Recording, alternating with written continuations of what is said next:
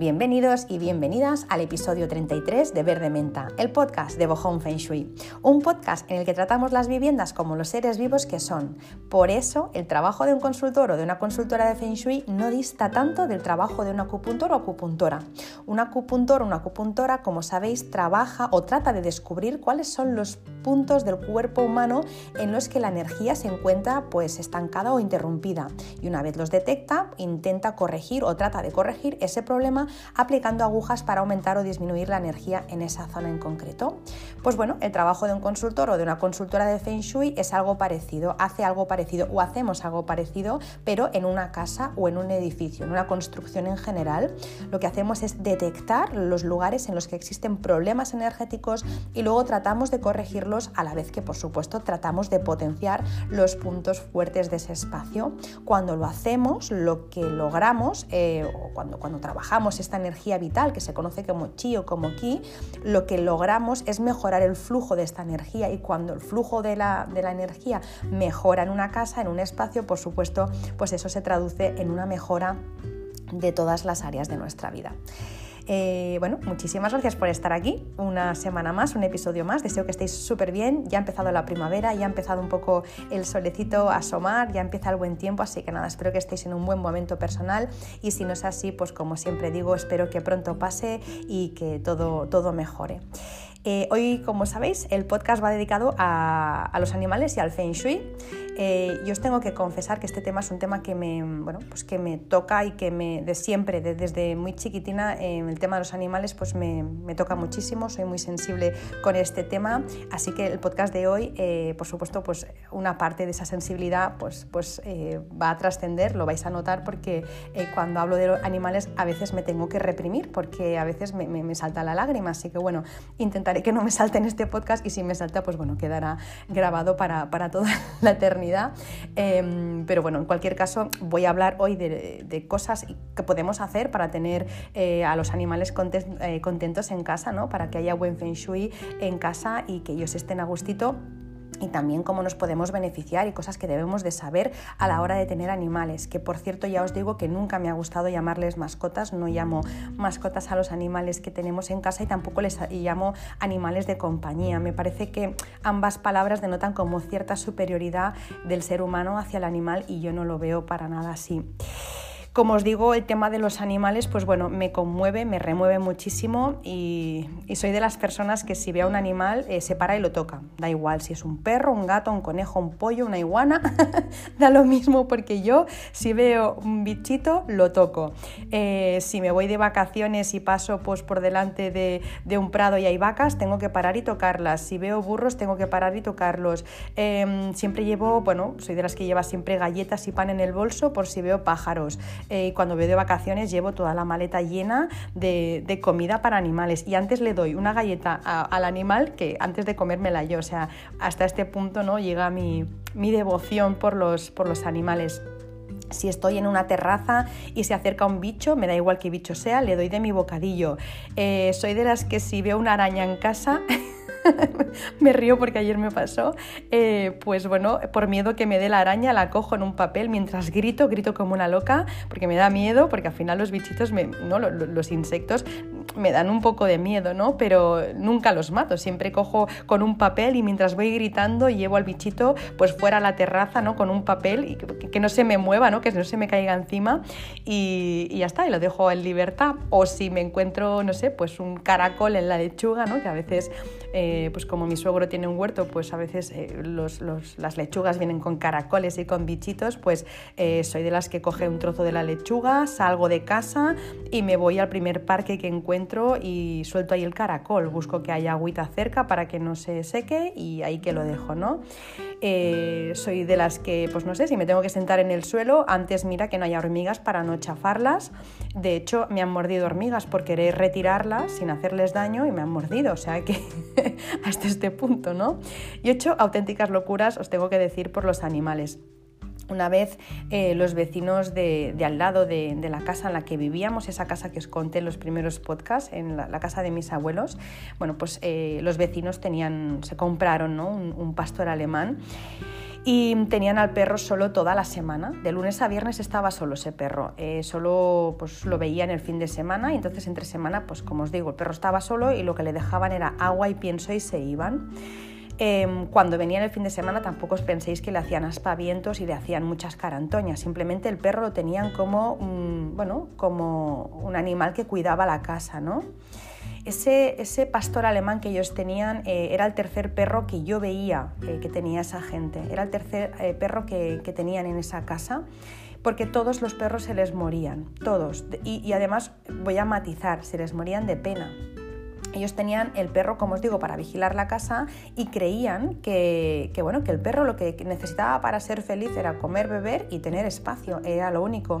Y digo que creo que, o sea, que, no es que lo crea, sino que, me dijeron ellos eh, que, era así, que lo creían así, porque cuando yo les dije que, bueno, que, que me cambiaba de esa casa a ese piso que os conté, ¿os acordáis que eh, me cambié de la casa de mis abuelos a un piso que lo pasé mal y luego volví a la casa de, de mis abuelos y luego pues me fui a la casa en la que vivo ahora? Vale, pues eh, cuando yo me fui de esa casa al piso, eh, yo se lo comenté a los vecinos, pues mira, me voy, me voy a ir, ¿no? Entonces me dijeron, ¿y, tu perra? ¿Qué vas a hacer con la perra, no?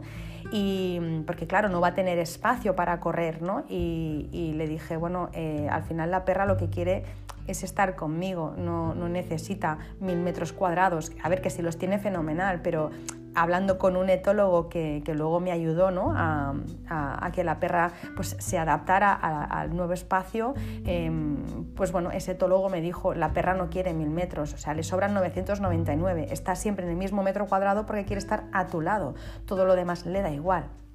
Entonces eh, yo le dije eso, ¿no? Pero bueno, esa, familia seguía pensando pues, que el, animal simplemente con tener espacio, comida y bebida, pues era suficiente, ¿no?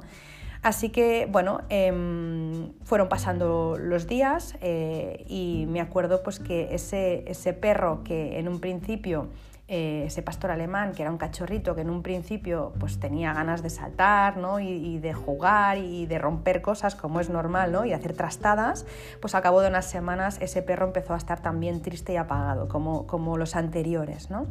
Em, yo cada día llegaba de trabajar, eh, trabajaba en esa época en el banco y, llegaba cada día muy tarde por la noche y cada día cuando llegaba a mi casa dejaba el, coche aparcado en la puerta fuera en la calle y entonces entraba como la casa tenía piedras escuchaba el, croc croc croc de las piedras ¿no? con lo que ese pastor alemán me, me escuchaba mi perro estaba dentro de casa con lo que no me venía a recibir pero el pastor alemán estaba fuera de la casa y sí que me escuchaba y cada día eh, cuando, yo, eh, cuando, cuando yo me acercaba a la puerta de entrada, el perro se ponía, ¿no? se, se levantaba, se ponía de pie y se apoyaba a, la reja y con sus patas gorditas todavía ¿no? de bebé, pues el cachorro me tocaba. Yo me acercaba, le ponía las manos y él también me, me tocaba las manos. ¿no?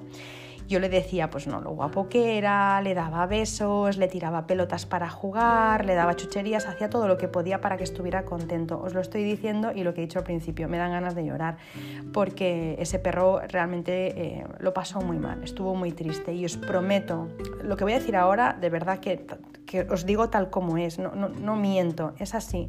Ese perro lloraba como un humano. Mi madre lo había visto. Eh, alguna vez que mi madre había venido a la casa se lo mostraba porque eh, el perro miraba a los ojos fijamente, cosa extrañísima en un perro, porque normalmente el perro no mira a los ojos, el gato sí, el perro no mira y me miraba a los ojos y os juro por mi vida que ese perro le caían lágrimas. Os lo prometo, ese perro tenía lágrimas. No, no lloraba como un perro, no, no hacía el, ¿no? el sonido que también, ¿no? que hacen los perros cuando lloran, el, mm, mm, mm", eso no lo hacía. Le caían lágrimas de verdad y eso mi madre puede dar fe de ello porque lo vio. Estaba tan triste eh, de ver eso y a la vez tan cabreada con, con, esa gente que me tuve que buscar la vida. Me busqué la vida. Llamé a una clienta del banco que tenía, era veterinaria y tenía una, una clínica y también pues tenía peluquería canina y le conté la situación y me dijo em, de que podíamos hacer lo siguiente, ir ella conmigo y alguien más, eh, es una locura lo que os voy a contar, eh, pero es lo que es, lo que es, es lo que hice, y coger al perro y llevárnoslo, o sea, llevárnoslo. Em, para, pues bueno, pues para que se lo quedara alguien y alguien lo cuidara bien, ¿no? Como se merecía. El caso es que eh, si el perro llevaba chip, eh, pues podían encontrarlo, por supuesto. Entonces le dije, oye, pues tú me puedes conseguir una de esas máquinas para saber si el animal lleva chip y ella mientras me buscaba esas máquinas para saber si el animal llevaba chip, eh, el perro murió. El perro murió y mm, de pena, otra vez. No sé, era súper, era, es que era muy cachorro todavía, o sea, era, era muy bebé, así que eh, pues el tercer o cuarto perro que, esa familia eh, se les moría, ¿no? otro más para, su colección y de verdad que yo eso jamás lo olvidaré em, por días que pasen en mi vida, siempre se me quedará grabado ese, ese perro y, y lo que desde luego ya jamás volví a hablar con los vecinos es que ni siquiera los saludaba ya porque pensaba yo como les tenga que saludar me lanzo encima o sea es que les muerdo yo porque em, es una situación muy triste y a la vez da muchísima rabia no al menos a mí me pasa que cuando veo una injusticia así saca, saca lo peor de mí, ¿no? Em, eh, por supuesto, no solo con los animales. Al final, eso yo creo que nos pasa a muchas personas, ¿no? De, que no, no, podemos ver sufrir a nadie, ni una persona ni un animal, ¿no? Es, al menos a mí me impacta tanto que nunca se me borra de la mente y por eso no puedo ir al zoo porque me pego un panzón de llorar. O sea, yo en el zoo puedo, ser un triste eh, espectáculo, eh, no puedo ir a una tienda donde vendan animales, no puedo ir donde hay animales enjaulados, no puedo pasar por delante de una pescadería, menos por un restaurante donde tengan una pecera, un vivero de esos con langostas dentro, o sea, muero, muero de pena con eso. No puedo ver camiones llenos de animales eh, que van al matadero porque ya eso no se me borra, o sea, en, ese día, en el siguiente, en toda la semana.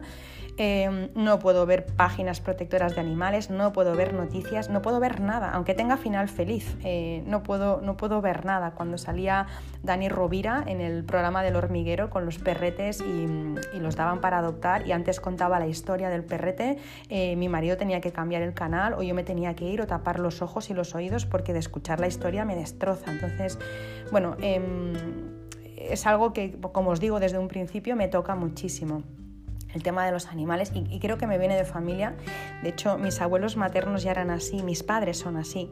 Mi abuelo paterno, del que hablé también en los primeros podcasts, era un hombre muy, muy sensible, a pesar de su aspecto ¿no? Eh, rudo y duro.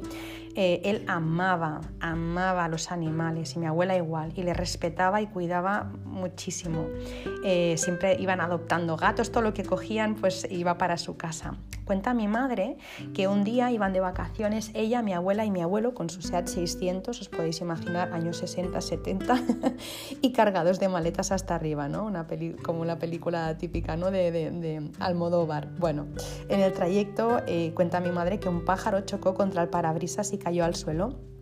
Mi abuelo eh, puso el freno de mano, bajó rápidamente a, buscar al pájaro para ayudarle y estuvo un buen rato, dice mi madre, arrodillado en la carretera intentando reanimarlo hasta que vio que el, el pájaro había muerto. Dice mi madre que le pidió perdón no sé cuántas veces, subió al coche sin poder dejar de llorar y esta escena yo no la he vivido, pero cuando me, cuando me acuerdo ¿no? de las palabras con las que me lo contaba mi madre, la verdad es que me estremece ¿no? ver una persona em, tan fuerte ¿no? en su día a día y con esa sensibilidad hacia los animales de, de pedirle perdón y, y de, ¿no? y de, de, llorar su pérdida. ¿no? Entonces me parece, me parece súper bonito ¿no? esa sensibilidad hacia los animales, qué menos. ¿no? Em, a mí me pasaba de pequeña que, bueno, que, que, llegaba a casa con animales para ver si los podíamos, nos los podíamos quedar. Creo que eso le ha pasado a mucha gente porque mucha gente me ha contado. Y bueno, normalmente pues se trataba de animales malheridos, ¿no? Pues que un coche les había atropellado, que se habían hecho daño y no podían andar. Me vienen muchos ahora, que os podría contar un montón eh, de perros, de todo. O sea, es que yo he llegado a casa con absolutamente mm, de todo, con liebres, perros, gatos, pájaros y de hecho lo sigo haciendo, ¿no? Si, si voy por la autopista, voy conduciendo y veo un, perro, o sea, mm, tengo que centrarme un poco porque soy de las que metería freno de mano, pegaría un trombo y cogería, eh, un trombo, no un trompo, y, y cogería el animal, o sea, podría provocar un accidente, así que me tengo que controlar porque si no eh, la puedo liar, ¿no? Entonces, cuando veo un perro en la autopista, rápidamente me paro en el arcén y voy a buscarlo, que no puedo, llamo a la policía, llamo a los bomberos, cuando ya he llamado, al cabo de un rato llamo para ver si han conseguido encontrar al animal y si lo han podido coger, o sea que en ese tema soy un poco, un poco cansina, ¿no? Sin ir más lejos, hace pues unas dos semanas cayó una tórtola en, en, mi patio y es que no me extraña. O sea, a veces decimos ¿no? que los animales, que si las palomas, que si son plagas y tal, las plagas somos nosotros. Si es que no me extraña que se caigan las tórtolas y las palomas y todos los animales con la edificios que construimos. En el pueblo en el que vivo es una locura lo que están construyendo, no están dejando nada de zona verde, eh, con todas las grúas que hay, con todas las antenas, o sea, ¿Cómo no se van a caer esos pajaritos? Es que chocan con todo y encima decimos que somos que ellos son la plaga, la plaga somos nosotros que le estamos quitando su hábitat, ¿no? Y mm, el caso es que bueno, que es eso, que estaba yo trabajando y, se cayó pues una tórtola en el patio, ¿no? Entonces yo salí a ayudarla, pero cada vez que yo me acercaba, pues se asustaba, arrancaba el vuelo y volvía a caerse porque se había hecho daño, no sé si en una pata, en una ala, ¿no? Em, esperé un rato a que se tranquilizara, digo, a ver si lo mismo es el golpe que no la deja volar y cuando pase un ratito pues salgo y a ver si ya puede arrancar el vuelo. Entonces esperé un ratito, le tiré un poco de pan y le dije, oye, ven que te prometo que no, no te voy a hacer daño, pero otra vez le pasaba lo mismo, volví a alzar el vuelo y se volvía a caer. Llamé a dos veterinarios, uno me dijo que no podían venirla a buscar, pero otro sí que tenía este servicio y bueno, pues eh, la historia sigue porque vinieron a buscar a, la tórtola, pero el pájaro se fue a otro, otro, patio, se volvió a caer, fuimos, bueno, la veterinaria y yo por todos los patios del vecindario a buscar la tórtola, a ver dónde estaba, hasta que dimos en el patio en el que estaba y que ya no se podía mover, pobrecilla, ¿no? Em, la chica me decía, esa veterinaria, que gracias por llamar. Me decía, es que muchas personas no llaman por una tórtola o una paloma. Y a mí me parece sinceramente una salvajada, ¿no? Dejar un animal morir, sea una tórtola o una jirafa, o sea, cualquier animal o persona que está pasándolo mal necesita ayuda. No vamos a ser clasistas en eso. Es que cuando me decía la chica, es que por una paloma la gente me llama, me, parecía una, aberración, ¿no? Me parece, bueno, eh, qué diferencia hay, al final son vidas, ¿no? Pensaba yo. Bueno, el caso es que a la semana, o a las dos a la semana, no llegó a las dos semanas, me llamaron y me dijeron que ya estaba bien, porque les dije si me podían avisar, me dijeron que sí, que sí, que siempre avisan, y entonces me dijeron que ya estaba bien y que yo ya podía ir a soltarla, o sea, la tenían en una jaula pues para, para curarla y para, para estar encima de ella hasta que se recuperó del todo, entonces me llamaron para decir que yo ya podía ir a soltarla. Eh, fui con mi hijo, le dije, venga, va, que nos vamos esta tarde a soltar un pajarito que se cayó en, el patio, que se hizo daño, a ver si está bien y sí, sí, fuimos los dos y la verdad es que fue un momento súper bonito, ¿no? Porque nos llevamos a la tórtola eh, en, un sitio cercano al que se había caído, pues para que, para, para que reconociera, ¿no? Para no dejarla muy alejada de donde se había caído, pues para que reconociera un poco el entorno y nada, la tórtola, pues bueno, al volver a ver la calle, eh, pues ya dentro de la jaula ya movía las alas sin parar, ¿no? Estaba feliz porque ya olía a, vida, ¿no? Olía ya pues a, naturaleza, la soltaba y empezó a volar, pobrecita, iba de árbol en árbol, súper contenta. Y en ese momento mi hijo, nunca había tenido un pájaro tan cerca, yo creo, me dijo que quería tener un, un, pájaro, ¿no? Y yo le dije que jamás tendríamos en casa un pájaro en una jaula, que si quería le compraba una caseta, que de hecho la tenemos ya, eh, pero que jamás tendríamos un, un, pájaro en una jaula, ¿no? Entonces la veterinaria me dijo que no sufrían, que no les pasaba nada, ¿no? Por estar en una jaula, que si no habían vivido otra cosa no se enteraban, ¿no? Entonces yo le, dije a la chica, digo, mira, eh, si unos meses de confinamiento nos han vuelto locos, ¿cómo tiene que ser vivir en una jaula, ¿no? o una pecera o en un terrario? Cuéntame. Entonces me repitió otra vez, no, no, es que no han conocido otra cosa, o sea, para ellos esa es la realidad, ¿no? Entonces a lo que le respondí, eh, claro, ¿no? ¿Cómo salir de Matrix si no sabes que estás, que estás en Matrix, ¿no? Y, ella me dijo que, bueno, pues eso, pues, eh, no, ahí, ya no me contestó y, y yo de alguna manera lo que le venía decir ¿no? Eh, que si una persona nace en cautiverio, si una persona nace, por ejemplo, dentro de una cueva y no sabe que fuera eh, hay luz eh, o que hay más personas, que, que, si, que si ella creía ¿no? que sería feliz, solo con ponerle agua y comida ¿no? a una persona o a un animal, pues por supuesto no se siente plena. Eso no te da la felicidad, claro que no. Así que bueno, no sé si fui un poco tajante, la verdad es que lo dije con suavidad, pero el mensaje era el que era, ¿no? Y, igual que, como os decía antes, el, dolor ajeno saca lo mejor de mí, también saca lo peor cuando, cuando veo una injusticia.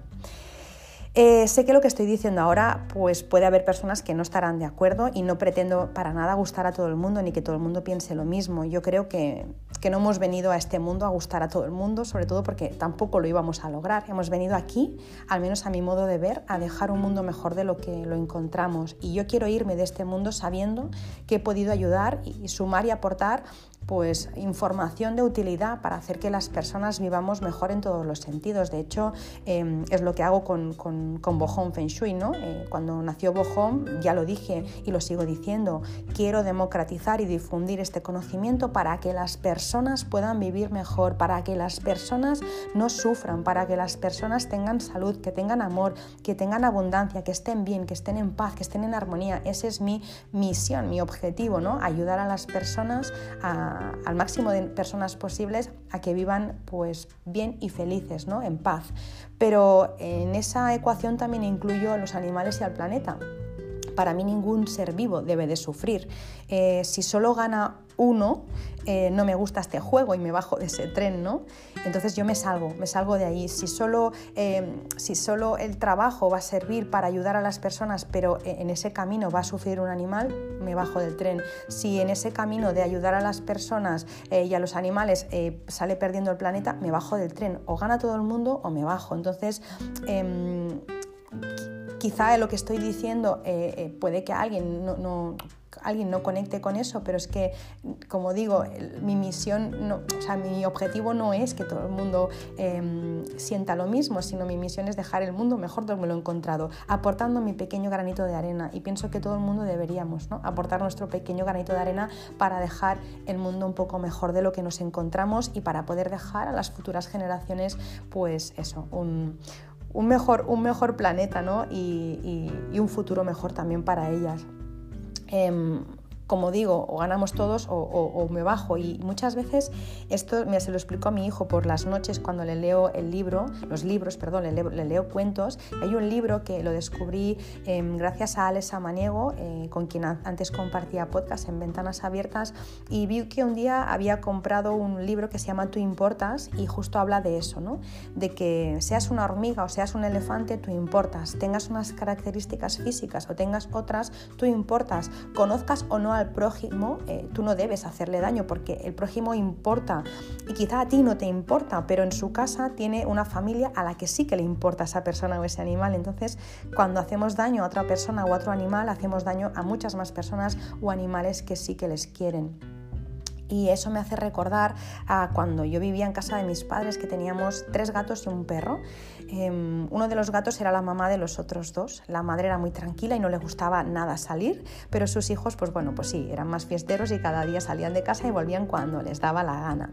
Conforme avanzaba el día, la madre se iba preocupando y se quedaba esperando a sus hijos, mirando siempre ¿no? a través de la, de la puerta del cristal de la, de la cocina la, chica, la hembra, la, gatita, eh, siempre venía antes que, el macho, y que este siempre llegaba cuando le daba la santa gana, fueran las 2 de la madrugada, las 3 de la madrugada, ¿no?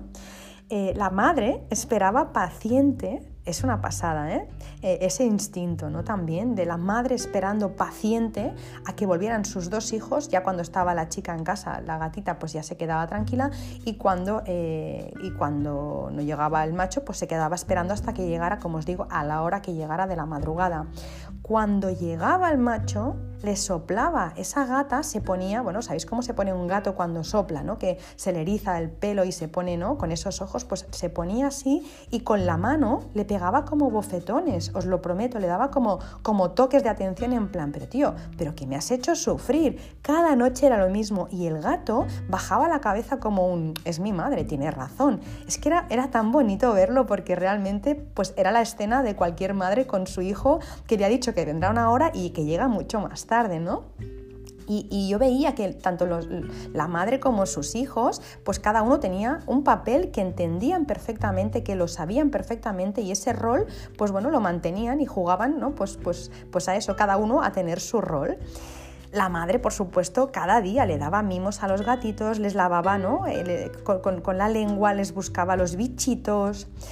Un día pasó que el macho no volvió más y no se escapó seguro porque él siempre volvía, aunque volviera tarde, pero siempre volvía. Le pasó algo porque nunca más volvió y la madre estuvo semanas, no os podéis imaginar cómo estuvo la madre semanas y semanas triste esperando al lado de la ventana y ya no comía y ya no jugaba, ya no estaba, no estaba contenta, se la veía triste de verdad. Al cabo de un tiempo eh, su hija se puso malita y, murió, así que la mamá quedó sola, esa gatita quedó sola y murió de pena detrás. Y es que con ese ejemplo lo que quiero decir es que los animales sienten exactamente igual que los humanos. ¿no? Em, yo no deseo eh, para nadie lo que yo no deseo para mí. Yo me pongo en la piel de esa madre y el sufrimiento tiene que ser insoportable. Entonces yo no deseo este sufrimiento para nadie, porque al final ¿no? Eh, un, gato lo que no te sabe es razonar, pero siente exactamente igual que, que tú, un gato, un perro, lo que sea. ¿eh? Y eso me hace pensar también ¿no? que muchas veces cuando hablo con otras mamás de, del cole de mi hijo en el parque, pues si sale el tema de la educación, pues bueno, que si los institutos, que si los colegios, las universidades, el tipo de educación que se da ahora, esto y lo otro, muchas veces yo pienso que deben creer que soy antisocial, porque siempre les digo que a mí me da lo mismo si habla inglés el niño, si habla suajili o hace trigonometría 4 con 5 años, es que me da lo mismo. Y siempre digo exactamente las mismas palabras, es que lo único que deseo es que sea buena persona, que no haga daño a nadie y que haga lo que ha venido a hacer en esta vida y que sea feliz. Si no tiene tres carreras y cuatro es que me da exactamente lo mismo. Lo que yo le inculco es trata a los demás como te gustaría ser tratado y eso incluye a personas, incluye a los animales, incluye a las plantas. Cuando veo como alguien maltrata a un árbol o lo que sea, o sea, me da lo mismo que sea un árbol que que sea una cucaracha. Al final eh, es un ser vivo, ¿no?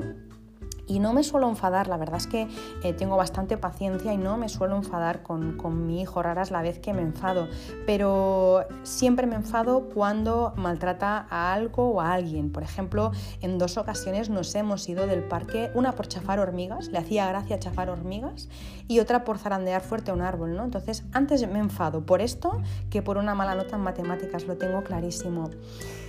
Y como os decía, y es que eh, soy muy pacífica hasta que veo a alguien maltratando. Eso, o sea, me, saca de mis casillas. Entonces sale mi Juana de Arco. O sea, sería capaz de hacer cualquier cosa cuando veo a alguien abusar o maltratar de algo o de alguien, ¿no? Igual que una casa, cuando hace unos días escribió unos, unos posts eh, en los que en la casa pues no se grita, no se pegan portazos. Al final es maltrato, da igual. Es una casa, pero es un ser vivo. Entonces tampoco maltrato a, a las casas, ¿no? Y aquí me viene otro ejemplo y estoy súper de recuerdos y abuela cebolleta, em, luego prometo entrar en los tips, pero es que ya me conocéis, no, no, puedo entrar en la materia de Feng Shui hasta que no pongo un poco en situación y en contexto. Y es que me viene a la cabeza eh, un vídeo de, YouTube, eh, hace mucho que vi ese vídeo, no lo he vuelto a ver, supongo que por ahí circulará aún, y salía una madre y un hijo y la madre le daba para comer al hijo, seguro que más de una y más de uno lo habrá visto este vídeo, le daba pulpo con patatas para comer.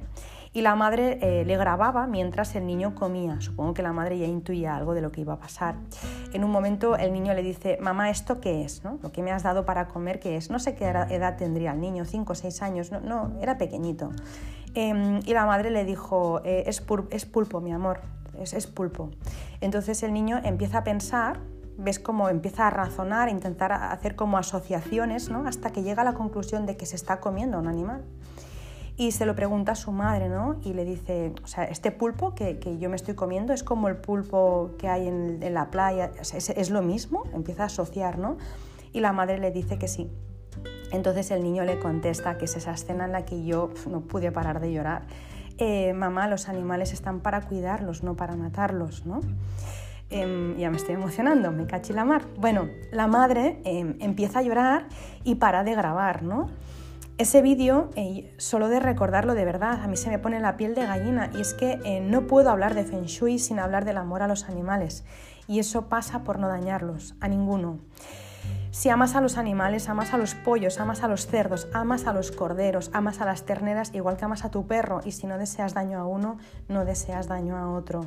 Y no es el objetivo, ni mucho menos, de este episodio, de este podcast, hablar sobre, sobre, sobre ser vegetariano, ser vegano. No lo voy a hacer, no me corresponde, creo, al menos no de momento, pero eh, en alguna ocasión quizás sí que lo hago. Em, pero sí quiero decir una cosa, y es que Em, ninguna vida que no sea nuestra nos pertenece y que un animal eh, no pueda razonar no significa que no pueda sentir y mucho menos que sea inferior. ¿no? Entonces eh, aquí eh, me viene una frase que es la de Albert Schweitzer que dice, bueno, es que lo resume a la perfección, ¿no? siempre dice, no me importa si un animal es capaz de razonar, solo sé que es capaz de sufrir y por ello lo considero mi prójimo. No voy a seguir con este tema, no voy a entrar aquí, no, no, no quiero ahora em, ¿no? pues, eh, profundizar en este tema porque voy a hablar de Feng Shui, pero sí que os recomiendo si os interesa indagar un poco más, os interesa informaros un poco más, os interesa entender un poco más todo esto, os recomiendo que ojeéis eh, el Instagram de Maite eh, Irulegui, ya os lo dejaré también en stories, me parece que está haciendo una labor preciosa, un gran trabajo y, ya está, y no voy a comentar nada más. Simplemente quería em, dejar claro esto, ¿no? que al final no entiendo eh, el feng shui ¿no? si no es amor hacia todo el mundo, hacia las plantas, hacia los animales, hacia las casas. Al final para mí es el feng shui es amor y lo que mueve este mundo es el amor, el amor hacia todo y hacia todos. Así que bueno, lo dejo aquí después de esta súper introducción y de lagrimilla incluida y hablo propiamente del feng shui con animales en casa. Primer punto es cuidado con los animales que tenemos en casa. Si tenemos un animal agresivo o venenoso, eso va a repercutir negativamente, por supuesto, en la energía de la casa, ¿no? sin contar en la tensión de los invitados. Si yo tengo en casa pues una serpiente venenosa, obviamente, pues bueno, no es la mejor de las energías para estar en casa y además también es que entraña un peligro real, ¿no? Porque a ver si se escapa, no sé. Bueno, en cualquier caso, si lo tienes controlado, pues perfecto. Eh, lo único que bueno que tienes que saber el tipo de energía que tiene cada animal, claro, eso también queda impregnado en las cuatro paredes. Luego, em, si tienes animales que no pueden moverse. Es decir, por ejemplo, tienes pájara, eh, pájaros perdón, en jaulas, pájaras, digo yo, pájaros en jaula, pájara la que tengo yo en la cabeza, pájaros en jaula, eh, que por cierto tengo que decir, aparte de lo que pueda pensar de las jaulas, eh, que aparte de eso, el Feng Shui no recomienda para nada las jaulas, tienen mal Feng Shui las jaulas. Entonces, bueno, aunque sean decorativas, no, es mejor no tener jaulas en casa. En cualquier caso, si tienes pájaros en jaulas, si tienes, si tienes tortugas, en terrarios, peces en peceras, hámster, hurones, eh, conejos, cobayas, serpientes, iguanas, tortugas, lo que tengas, tarántulas, da igual lo que sea, asegúrate de que no las tengas en una zona donde haya contaminación electromagnética, un wifi al lado, por ejemplo, o que no estén encima de una geopatía, porque si tú sometes al animal 24 horas al día a este tipo de radiación, va a acabar enfermando y va a acabar muriendo. Y no es la primera persona ni la última, por supuesto, que me dice que ha cambiado los peces de sitio eh, porque se le han muerto todos entonces, si tú dejas una pecera eh, encima de una geopatía, pues los peces al final 24 horas allí pues acaban muriendo, ¿no? Entonces, es importante asegurarte de que la zona en la que vas a poner a los animalitos pues que esté libre de, de radiación de la tierra o de radiación artificial, da lo mismo. Si tienes gatos, eh, perros o animales que puedan campar a sus anchas por, por, la casa, asegúrate de no ser tú quien elige el lugar donde, donde van a dormir. Deja que exploren la casa, donde veas que se coloca el animal, ponles ahí el colchón o la caseta, pero no al revés. Los animales em, están, a diferencia de nosotros y de nosotras, profundamente conectados con la vida. Ellos no han perdido su instinto y son capaces de reconocer energías muy, muy, muy sutiles que a cualquier humano se le escaparían. Por eso ellos saben cosas como, por ejemplo, pues cuándo va a cambiar el tiempo, em, saben si alguien va a morir, saben si, va a haber un terremoto porque notan la vibración de la Tierra y, por supuesto, eh, saben también dónde hay las geopatías, o sea, saben absolutamente todo. Nosotros no, nosotros no, no sabemos nada de todo eso, a no ser que tengas una sensibilidad muy, muy desarrollada. Entonces, por eso os digo que hay que dejar que el animal elija dónde dormir porque va a ser un acierto. De hecho, donde veas que va un perro, ve allí tú, o sea, en vez de ponerle tú el colchón, deberías dejar que el perro eligiera dónde poner tu colchón, porque allí hay buena energía.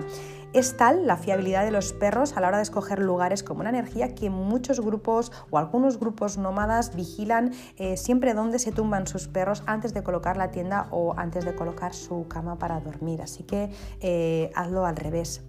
Los gatos es distinto, no ocurre lo mismo con los gatos. Ellos sienten eh, o se sienten atraídos por las alteraciones eh, telúricas y las geopatías. En relación a este punto, mira si tu gato eh, se suele poner en, tu cama, porque si es así, deberías hacer un estudio del espacio em, o de la mesa de estudio, del sillón donde estés, porque puede que tengan geopatías. Es verdad que los gatos también, como los estamos haciendo muy domésticos, a veces hay lo que llamaba mi profesora de Feng Shui gatos perros, que son gatos que son tan panchos, ¿no? que son tan tranquilos, se han vuelto como un perro. Entonces puede que se pongan en tu cama porque es como, ¿no? como haría un perro también. Puede que sea por eso, pero en general si un gato se pone en un sitio, observa ese sitio a ver si tiene geopatías. De hecho, fijaros que los gatos muchas veces se ponen detrás de la tele, detrás de los aparatos, siempre van donde hay radiación, ¿no? como para absorberla. Em, ¿Qué más? En general hay animales atraídos por las geopatías y hay otros que no, que, hacen justo todo lo contrario, que huyen, ¿no? Eh, en los que se sienten atraídos, por ejemplo, hemos visto a los gatos, pero también hay otros mosquitos, por ejemplo, o avispas, o abejas, o arañas, o serpientes, o murciélagos, o incluso los búhos que también van a, este tipo de, de radiación, a las geopatías, ¿no? Eh, los animales que huyen de las geopatías hemos visto al perro, pero por ejemplo también tenemos otros animales como pues, pues, todos los que están relacionados con la ganadería, los caballos, las ovejas, las vacas, las aves de corral, cerdos y conejos, que estos huyen de las geopatías. Eh, también hay el grupo de los roedores, que estos, bueno, pues em, hámsters y demás, y ratoncitos que también rechazan los puntos donde hay radiación. Así que donde veas que hay avispas, abejas, arañas, serpientes y murciélagos, bueno, pues todo ese tipo de bichitos, eh, si van a un punto en concreto, eso no, significa que te encuentras un murciélago y que haya una geopatía, no. Pero si ves que en un punto están siempre los murciélagos o en un punto hay siempre mosquitos de tu casa, pues bueno, por supuesto, primero eh, cerciórate de que no hay nada que les atraiga de comida o lo que sea, o que no haya un estanque o agua estancada, y si no hay nada de eso es que hay geopatía. Hablando de bichitos, eh, si tu casa es un nido de plagas, revisa qué es lo que está provocando esas plagas. Eh, por supuesto, pues a nivel, no sé, lo mismo mm, tienes una salida de aire pues que hace que entren por allí pues cucarachas. Vale, pues revisa que no tengas eso.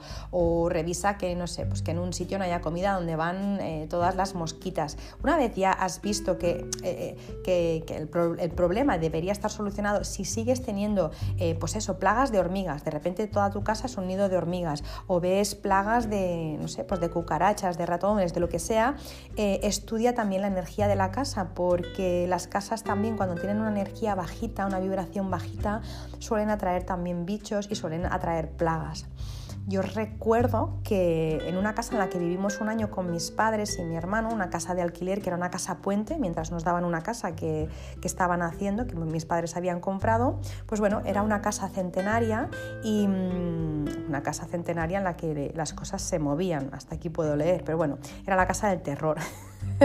Mi amiga Ana, si me está escuchando, me dará la razón porque una vez que vino a jugar tuvimos una, eh, un episodio para, contar ¿no? de estos de, de, Iker Jiménez. Bueno, en cualquier caso la casa que se movían las cosas eh, también era un, foco de, bueno, de plagas, había constantemente plagas. Cuando no había gusanitos, había cucarachas. Cuando no había ratones, ¿no? Así que esa casa tenía una vibración muy, muy bajita y no entendías. Y ahora estos, me acuerdo una vez unos gusanitos en, el techo de la cocina. Es como, ¿y esto ahora a qué viene? O sea, no sé, eh, son cosas para estudiar la casa, ¿vale? Luego, eh, vamos a imaginar que tenemos un perro. Voy a hacer todo el rato el ejemplo del perro porque si no tengo que estar diciendo si tienes un perro, un gato, una iguana, un hámster. Todo el rato vamos a imaginar que tenemos un perro, ¿vale? Pero esto se extrapola todo. Observa si eh, ves que el perro tiene hambre, si ves que está feliz, si juega. Si es así, seguramente en tu casa se respira una buena energía. Si por el contrario tú ves que el perro está triste, que gruñe, que ladra, que se, muestra muy tenso, eh, está muy quieto o está muy rígido, da, em, ¿cómo se llama eso? Golpetazos, golpetazos con la nariz o muestra los dientes o hace chasquidos, eso no que hacen los perros de así con los dientes, em, o te incluso te marca es indicativo de que algo no está bien en casa. En el perro tampoco, pues que el perro es un espejo. Los animales a menudo actúan como espejos de la energía eh, para la gente. O sea, eh, muchas veces por eso decimos que los perros se parecen a sus amos porque son un espejo del amo y también el perro es un espejo de la energía de la casa, también es un, un espejo de otros animales que pueda haber en casa. Por eso, eh, cuando tú ves que un perro no está bien, es un indicativo de que quizá la casa tampoco no está del todo bien, ¿no?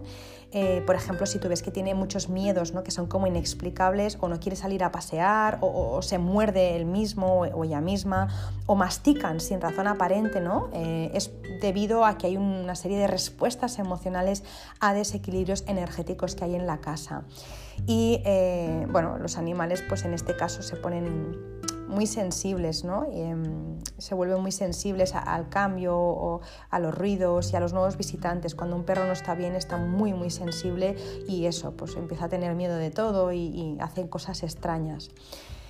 Eso eh, que les pasa a los perros, como os decía, también extrapolo, ¿no? A todos los animales, también les pasa a los gatos. Si ves a un gato eh, mirar fijamente a un punto, si tú ves a un gato que sin motivo aparente pues mira un punto, está como muy sensible, ¿no? Empieza a erizarse y salta de golpe o maullar muy fuerte, eh, no quiero asustarte, pero pide una limpieza energética. Los gatos detectan eh, ese tipo de cosas, entonces los perros también. ¿eh? Los perros es un animal que parece que está durmiendo siempre, pero no están, no están durmiendo. Están durmiendo, pero con un ojo, ¿no? Eso que abren un ojo a ver qué está pasando. Siempre están como en un estadio de vigilia constante. Em, mirando o sintiendo qué es lo que pasa alrededor. El perro es un animal muy intuitivo y el gato también. Pasa que el gato además creo que no solo lo nota, sino que también lo ve. No creo, no, lo ve. Lo ve porque se quedan fijados ¿no? Fijan su mirada a un punto y empiezan a hacer esos ruidos raros que hacen los gatos. Es que no quiero hacer aquí onomatopeyas porque al final va a quedar grabado esto y entre eh, la lagrimilla de antes y los sonidos de los animales este podcast va a ser un circo y no quiero, pero bueno, ya os podéis imaginar los ruidos y los maullidos que hace un gato cuando ve algo que le asusta. Em, ¿Qué más? Si un perro eh, está enfermo, un animal está enfermo, estudia eh, su espacio con Feng Shui. Si está durmiendo en malas estrellas puede llegar a tener serios problemas. Eh, a veces cambiando el perro a buenas estrellas y a lugares donde no hay geopatías mejoran enormemente y muy rápido. Me está viniendo ahora dos casos a la cabeza de dos personas que tenían al perro, pues le pusieron el colchón donde, donde les venía mejor, evidentemente, ¿no? Al final si nadie te lo cuenta, tú pones el colchón donde queda mejor en la casa y donde no molesta y ese perro y esos perros en concreto estaban enfermando por tener malas estrellas ahí y también por eh, quizá por tener geopatías, pero tú cambias al perro o al animal a una buena estrella y ese perro mejora notablemente y además súper rápido porque los perros son pura energía, o sea, es, muy rápido ¿no? El, eh, la mejora en, un perro o en cualquier animal. Si tienes o has tenido eh, en este caso sí que voy a hablar de los perros porque lo suelen hacer más. Eh, si has tenido un perro, eh, quizá te ha pasado que a la hora de salir de casa, ¿no? Pues como que se pone muy tenso y tiene ansiedad por separación porque ellos o ellas no saben si tú vas a volver, ¿no? Tú les explicas, pero, pero de entrada es este cierra la puerta o esta cierra la puerta y a saber, lo, mismo me deja aquí toda la vida, yo no sé, ¿no? Además tampoco tienen reloj, no pueden controlar el tiempo, bueno, pues claro, es, es una, si te pones en la piel de un animal dices, jo, si es que tiene que ser angustiante, ¿no? Eh, yo si me voy de casa aviso, oye, me voy, voy a comprar, ahora vengo, tardo una hora, pero el perro no se entera de nada. Entonces, ¿qué pasa? Pues que muchas veces los animales o los perros se quedan detrás de la puerta llorando em, o, incluso ladrando eh, o arañando la puerta, babeando, rascando, mordiendo, ¿no? Bueno, lo primero que te sugiero eh, es que llames a un, etólogo. ¿no? Un etólogo al final es una persona que, puede captar eh, lo que le pasa a ese animal. No, no, es no, es una persona que enseña a tu perro a comportarse, no castiga al, animal, no, no, le da premios. Bueno, sí que le da premios, pero lo hace todo en positivo. Es una persona que se dedica em, pues a, estudiar el comportamiento, la energía del animal y una vez lo ha conocido le indica de forma muy amorosa, muy suave y muy amable cómo debe Em, ¿no? O, sea, de, qué no tiene que tener miedo, dónde debe sentarse, o sea, le explica, no sé, es como una forma de educación en positivo, ¿no? Eh, que, por supuesto el perro nota al momento y en mi caso, cuando yo me cambié de esa casa que os digo al piso, pues vino un etólogo y le enseñó a la perra súper rápido eh, que no pasaba nada que mamá se iba, pero que, o que yo me iba, pero que luego iba a volver, ¿no? Entonces en una mañana ya lo tuvimos solucionado. Dejó de rascar la puerta, dejó de morder, dejó de llorar, dejó de babear y ya cuando yo me iba, eh, la perra ya no se movía de su camita, se quedaba allí y cuando yo volvía tampoco venía a la puerta, o sea, me esperaba en la camita y yo iba a saludarla. Así es como le, le enseñamos y, y la verdad es que funcionó y fue todo con un cariño, un respeto y un amor infinitos. Entonces, lo primero, eh, recomiendo un buen etólogo, pero luego también es importante eh, eh, que no pase eso porque muchas veces, y lo he visto en bastantes ocasiones, en la puerta de entrada, si tenemos buenas estrellas, pues bueno, tira que te vas, muy bien, porque las podemos potenciar, pero como haya malas estrellas, como he visto en más de una casa, unas malas estrellas potenciadas por un perro que no deja de ladrar o de llorar, se activan mucho y luego em, tenemos situaciones en nuestra, en nuestra vida, porque eso nos afecta a nosotros y a nosotras tenemos eh, pues eso, eh, acontecimientos poco agradables y, y diferentes áreas de nuestra vida se ven afectadas. Entonces, el perro o, la, o el animal que tengas no debe estar detrás de la puerta, em, una por él o por ella, porque lo está pasando mal, dos por ti y por tu familia, porque lo mismo ahí tienes estrellas que no deseas activar y que el perro está todo el día activando con sus ladridos cuando pasa alguien o cuando huele cualquier cosa. Así que si ese es el caso, busca a alguien que te ayude y luego mira también pues, las estrellas que tienes en la puerta de casa. Em, ¿Qué más? Por supuesto, también eh, mantén a tu perro o a tu perra o a tu animal y limpio ¿no? y su espacio también. Primero, que es nuestra responsabilidad, igual que si tuviéramos un bebé que dependiera de nosotros, le bañaríamos eh, y le pondríamos cremitas, pues nuestro perro, nuestro animal también. Eh, él o ella es uno más de la familia y debe tener el mismo derecho que todo el mundo a estar limpito o limpita. Eh, su espacio, por supuesto, es su casa, ¿no? Así que hay que lavarle sus platos, igual que lavamos los nuestros, aspirar su cama, limpiar su caseta cada semana, igual que cambiamos las sábanas. Ese perro esa perra, ese animal, tiene que estar limpito y a gusto, porque ellos están a gusto. ¿O acaso no hemos visto, ¿no? Cuando tienes una montaña de ropa limpia, eh, los gatos van, ¿no? Y se ponen encima. O cuando les cambias la arena los gatos, rápidamente van. O sea, a la que les limpia su espacio, ellos como que les gusta y los trenan otra vez, ¿no? Así que hay que tener un, un espacio limpito primero por el animal y luego también por, por, ti y por, y por, tu gente, por, por tu familia, porque eh, un perro o un animal que huele mal baja automáticamente el ki o la energía de la casa. Un espacio que está lleno de pelos, de pipis, por no decir otras cosas, y malos olores, lo empeora absolutamente todo. Y ya no digamos si lo tenemos en zonas importantes de la casa. Pues, por ejemplo, eh, ese terrario o esa, ¿no? esa, canastilla con tierra que les ponemos a, los gatos para que hagan sus necesidades, jamás debe estar en, la, en, el comedor o en la entrada de casa. Yo esto lo he visto en entradas de casa, eso no puede ser un recibimiento para nadie, no es como tener un, un en la puerta. Eso no, no, no, eso no, no tiene que estar ahí, eh, por cómodo que sea, para el animal o por acostumbrado que esté, da lo mismo. Eh, eso es algo que tiene una baja vibración y que tiene que estar resguardado, que puede ser en un baño, en un lavadero o en una zona, una zona donde no, no esté en medio del paso y donde no huela toda la casa a pipí. ¿no? Eh, está muy bien cuando tenemos animales, y yo he tenido toda mi vida animales, desde muy chiquitina, está muy bien que los tengamos dentro de casa. A mí me parece súper, incluso si quieres dejarlos que se suban en el sofá, me parece, o sea, todo me parece bien. Lo que no me parece bien es que la casa huela mal porque no se le cuida eh, lo suficiente. Los perros al final y, los animales salen a la calle, se, ¿no? se revuelcan en los pipis, en las cacas, en el barro, vienen mojados, eso no se seca bien, huele a humedad, todo eso hay que limpiarlo porque aparte que un foco de virus y de bichitos, em, baja la energía muchísimo del espacio. Siguiente punto, no coloques la cama de tu, eh, tu, perro, tu gato, lo que tengas en una esquina, al final de un pasillo debajo de una ventana o tampoco en un lugar de paso. En estos lugares se dan flechas, se dan corrientes muy fuertes y hay mucha desprotección y eso hace que el animal se acabe desvitalizando y que pueda enfermar. Así que nada de esquinas, nada de pasillos, nada debajo de una ventana ni en lugares de paso o detrás de una puerta, eso nada. Cuidado em, con poner a dormir eh, a, tu animal, a tu perro, a tu gato en alto, Em, igual que los niños o las niñas eh, que duermen en una cama más alta que los padres suelen tener un carácter más fuerte y dominante, a los animales les pasa igual. Así que, eh, como todo en la vida, hay que poner límites. ¿no? Si tú dejas que tu perro haga lo que quiera en casa y se adueña de ella, eh, la energía se va a desequilibrar, no está compensada. O sea, em, no, debe demandar el animal, igual que los niños. O sea, al final hay unas, ¿no?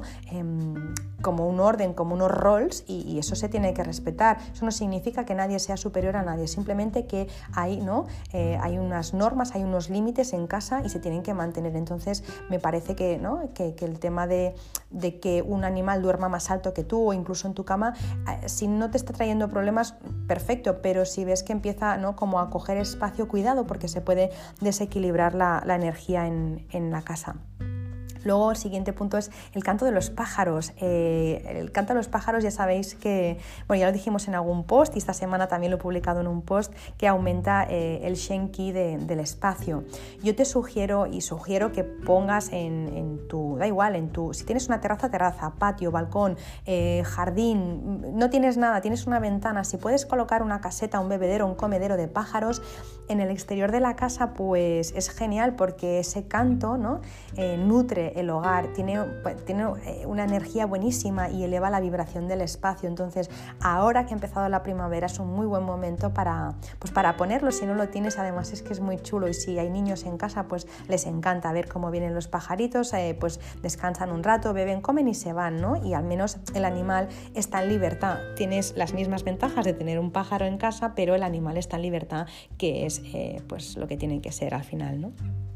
Hablando de eh, pájaros, eh, no sé si sabías que según qué pájaros vienen a tu casa, que eso lo comenté también en un post hace tiempo, pues te traen un mensaje u otro.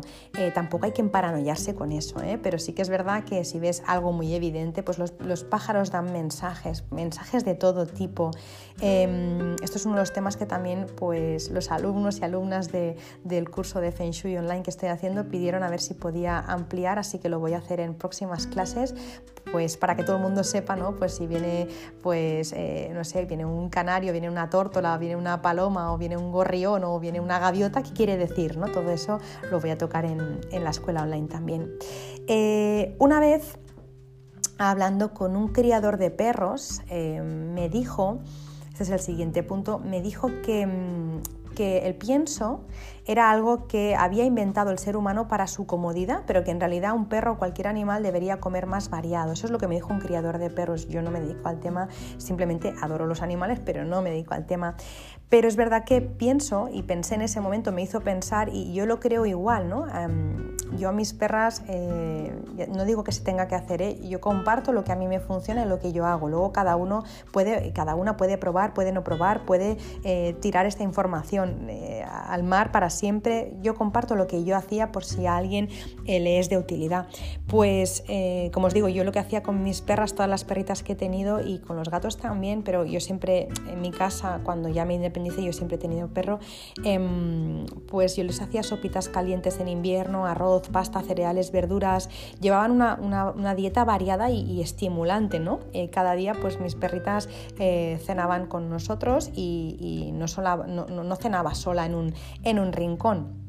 Yo siempre le decía a, la última perra que, he tenido que, como os dije en un podcast, no he tenido otra porque esa fue mi amor perruno y bueno, estoy todavía, aunque me encuentro bien y, no, y ya no he llorado más porque, porque bueno, pude hacer un proceso de, ¿no? de sanación con eso, pero es verdad que em, ahora mismo poner a otra perra en su lugar, ahora mismo me cuesta, quizá más adelante no, seguro más adelante cuando me enamore, ¿no? de, cuando sienta es que al final es algo como con las personas, ¿no? Em, tú cuando ves a alguien ¿no? con quien tienes feeling, pues jo, lo quieres contigo, ¿no? Lo quieres a tu lado o la quieres a tu lado esa persona, pues con las perras a mí me pasa igual, siento algo muy fuerte, entonces eh, lo mismo me la he encontrado en la calle que en una protectora que me la ha dado, o sea, al final es algo que nos miramos y nos enamoramos, igual que con la casa, ¿no? Pues bueno, no he tenido más perras, así que la última que tuve fue esta que se llamaba Bola y... Mm, y yo cada día, pues cuando le, ponía la cena, siempre decía, venga a cenar, que era cenar yo y mi marido en ese momento, porque no había,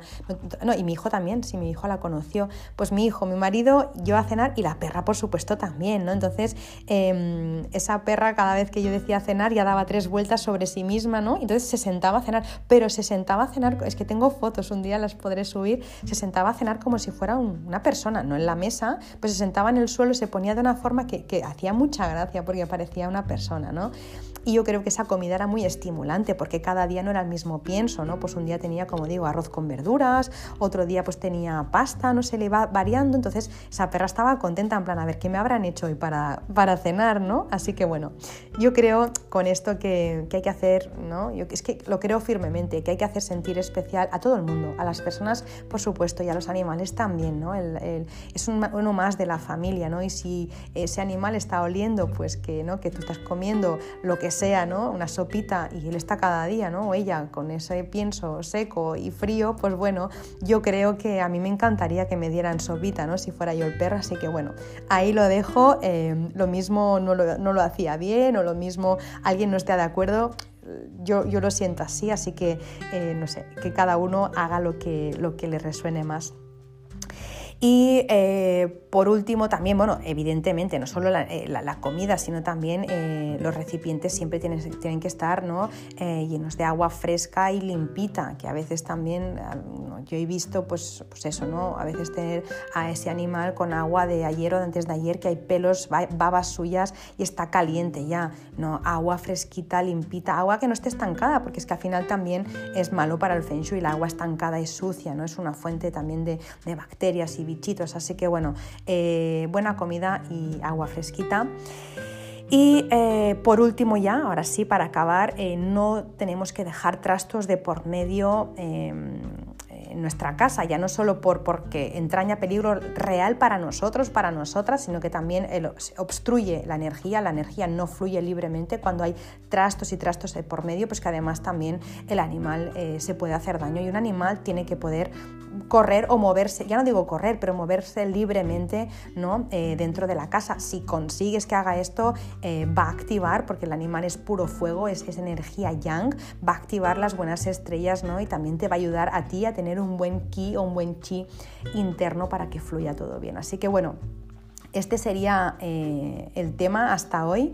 Mm, deseo haber dado soluciones útiles y deseo em, bueno, pues haber podido aportar un poquito de luz. Deseo también que, las cosas pues, que he compartido, em, pues bueno, pues que si alguien no las había pensado, pues no sé, quizás un momento para pensar. Si, si no, pues no se comparten, pues me parece también bien, porque al final todos somos libres de pensar lo que, lo que creamos. Yo os voy a dejar eh, todo lo que os he comentado en stories para que podáis ojear e, e informaros de, cosas que hemos ido hablando ah, en el podcast de hoy. Y nada, pues me encantará como siempre que, me dejes tu opinión, que me expliques un poco cómo lo vives tú, si te pasa igual que a mí con los animales, si también eres una Juana de Arco con este tema, si has notado que tu gato mira muy fijamente a un, a un sitio, em, no sé, todo lo que me puedas decir, todo lo que puedas compartir, me encantará ya sabes que lo puedes hacer en las plataformas en las que escuchas Verde Menta o también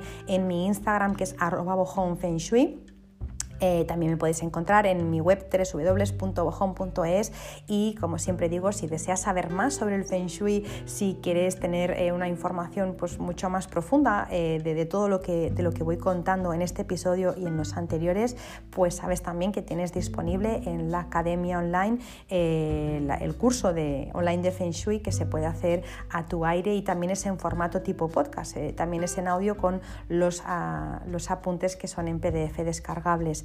Em, y ya está, si como siempre pues, te ha gustado el podcast y te ha venido alguien a la cabeza, pues compártelo porque lo mismo le podemos dar una nueva visión o le podemos dar alguna idea que le pueda ayudar o mejorar su vida en algún aspecto y entonces ya será eh, un, un, gran, un, un, gran regalo para mí para, y para esa persona, por supuesto. Y nada, nos escuchamos la semana que viene, nos vemos la semana que viene y mientras eso no ocurra, pues os mando un beso enorme, deseo que tengáis eh, un muy feliz día si me estáis escuchando por la mañana, una muy feliz tarde si es que me estáis escuchando por la tarde y una muy feliz noche y unos dulces sueños si es que me estáis escuchando a última hora del día. Os mando un beso muy muy fuerte y os deseo una muy feliz semana.